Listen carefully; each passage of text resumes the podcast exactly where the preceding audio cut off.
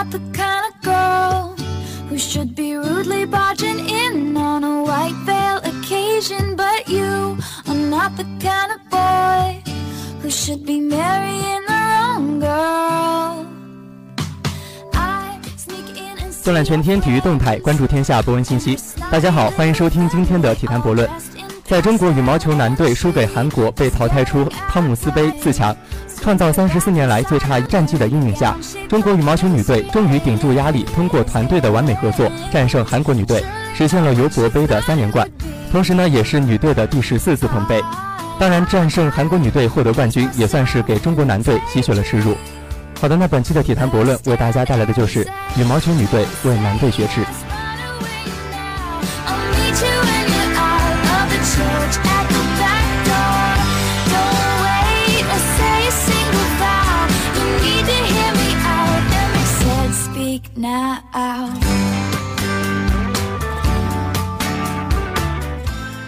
毫无疑问，零八年北京奥运会女单冠军李雪芮是夺冠的最大功臣。她在一单位置上发挥的极其出色，是夺冠的首功之臣。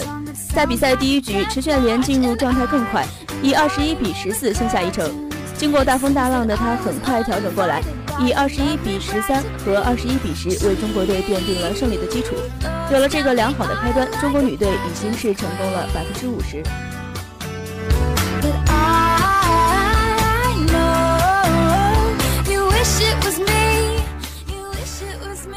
女双曾被认定为是中国女队中最为稳定点，但是这两年似乎已经成为最大的漏洞，成绩非常不稳定。结果第二场出场的田青赵云磊在先胜一局的情况下，连丢两局输给了郑景莹、申生在，这使得重任落到拉尔丹王世贤的肩上。如果他守不住，后面出场的女双一将唐渊婷和陈清晨将是后果很难设想的。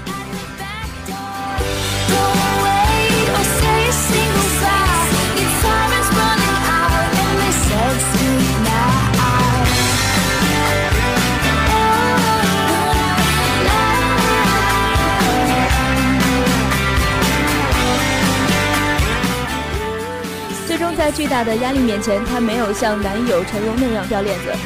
二比零战胜了金孝明，赢得冠军的同时也为男友雪了耻。赛后，王世贤表示，这次是他第四次参加尤伯杯比赛，他觉得这是他打得最好的一次。那说到雪耻，众所周知，陈龙与王世贤是羽毛球队的一对金童玉女，相恋多年。在男队四分之一决赛当中，陈龙作为一号男单没有能够顶住压力，继上一届汤姆斯杯和2014年仁川亚运会之后，再次丢掉了自己的阵地，使得男队多年的努力付之东流。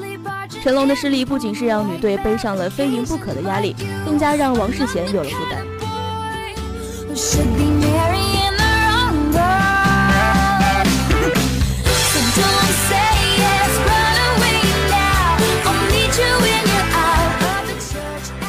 半决赛战胜印度之后，在混合区接受采访时，王世贤说出了这样的一番话：成龙输了之后，在遇到困难时会怀疑自己，会不够坚定。所以王世贤希望跟他有更多的交流，希望他把自己的状态从头开始，慢慢的去积累起来。可能他是状态的最好的一段时间已经过去了，现在是重新慢慢积累的过程。还好离奥运会还有两个多月的时间，王世贤希望他能够尽快从失利中走出来，同时呢，也是希望其他男队友可以从失利当中走出来。I am not the kind of girl who should be rudely barging in on a white veil occasion, but you are not the kind of boy who should be married. 再回到尤伯杯的这场决赛，第四场出场的是女双，在怀疑的眼光当中，小将唐渊婷、陈清晨给了所有人一个巨大的惊喜，他们以二比零完胜对手，确保尤伯杯第十四次留在中国。一九九七年出生的小将陈清晨也成为李永波培养出的第八十一位世界冠军。本届比赛当中，中国队是以老将担纲，这位个子不高、有一些胖嘟嘟的唯一的新人，连续在四分之一决赛和决赛当中都有着精彩的发挥。myself in a daydream or I stand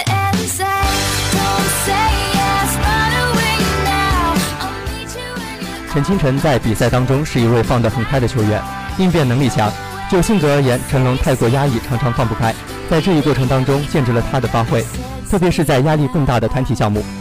其性格的缺陷就被无限的放大。就这一点，他应该拜陈清晨为师。好在一切都成为过去，该放下的都必须放下。就如王世贤所说的，尽快从失利的阴影中走出来，去里约证明自己。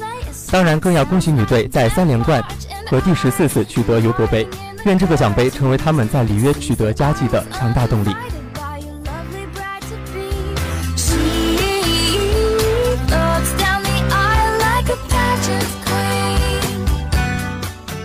节目的最后，依然为大家送上一首好听的歌曲。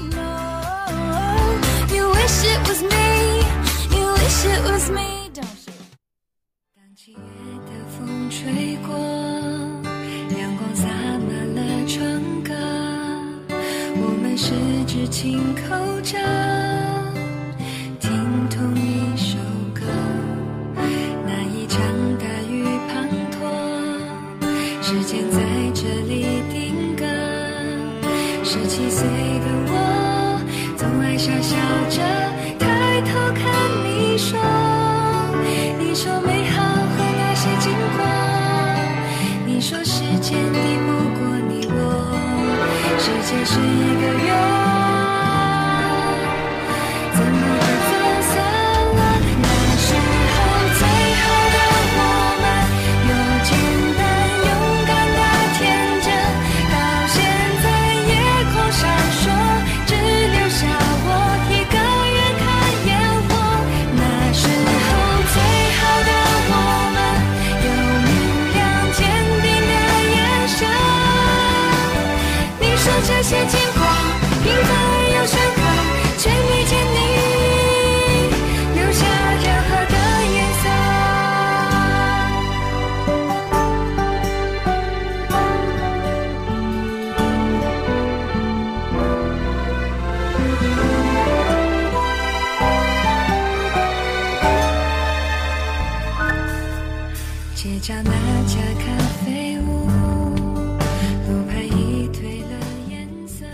好的，那么由于时间的关系呢，今天中午的诗苑要闻到这里也要和您说再见了。主播紫菱、雪飞、凯哲，感谢您一中午的收听与陪伴。下午的留声新地带中，我们再见，各位午安。